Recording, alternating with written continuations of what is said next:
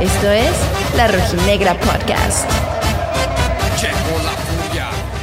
Familia rojinegra, mi garganta ya no puede más esta noche. Y es que en un partido que lucía complicado en el papel, mis zorros supieron imponer sus condiciones en casa y nos siguen ilusionando a mí y a toda la fiel que nos dimos cita en el Estadio Jalisco.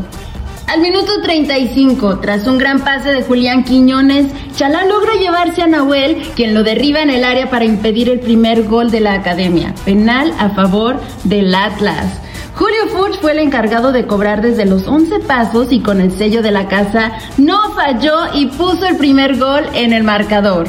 Al 54, Anderson Santamaría tuvo que abandonar el terreno de juego debido a una molestia derivada de su actual lesión en la nariz. Esperemos tener al peruano de regreso para la vuelta, quien es sin duda uno de los pilares en la defensa de la Furia.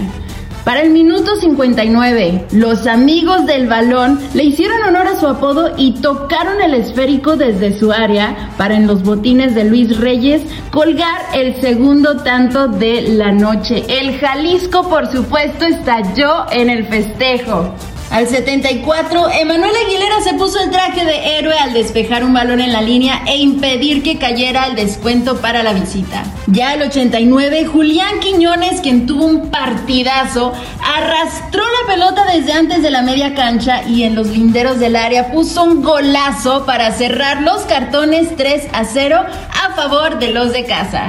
El propio colombiano estuvo a punto de ampliar la ventaja rojinegra antes de finalizar el encuentro, cuando intentó sorprender al arquero felino con un tiro desde la media cancha. Así pues, yo sigo festejando al tiempo que hago mis maletas para irme al volcán, donde espero que nuestros zorros hagan lo necesario para seguir en el camino al soñado bicampeonato. Yo soy Libet Rubalcaba, la rojinegra. No olviden seguirme en Instagram como arroba-libet-bajo. Hasta la próxima, rojinegros. Esto es La Rojinegra Podcast. La Rojinegra Podcast.